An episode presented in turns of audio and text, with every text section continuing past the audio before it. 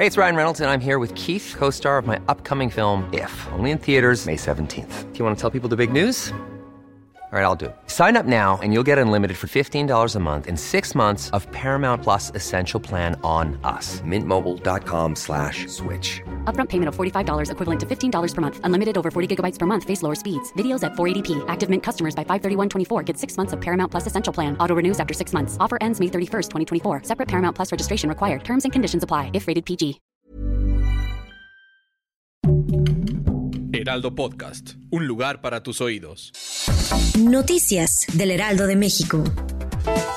Este viernes el gobierno de la Ciudad de México informó que la capital del país continúa en semáforo verde por segunda semana consecutiva y hasta el domingo 31 de octubre. La vacunación contra COVID-19 para menores de edad entre 12 y 17 años de edad con comorbilidades inicia el próximo lunes en la Ciudad de México. El director de Gobierno Digital de la Agencia Digital de Innovación Pública, Eduardo Clark, informó que se estima aplicar las primeras 40 mil dosis de Pfizer BioNTech, que es el único biológico aprobado en el país para este La Universidad Nacional Autónoma de México respondió mediante un comunicado a los señalamientos realizados por el presidente Andrés Manuel López Obrador en torno a esa casa de estudios, pues por segundo día consecutivo lanzó comentarios contra esa institución educativa y esta mañana lamentó que se haya derechizado, por lo que las autoridades universitarias respondieron diciendo que el compromiso y solidaridad de la Universidad Nacional con la nación es incuestionable.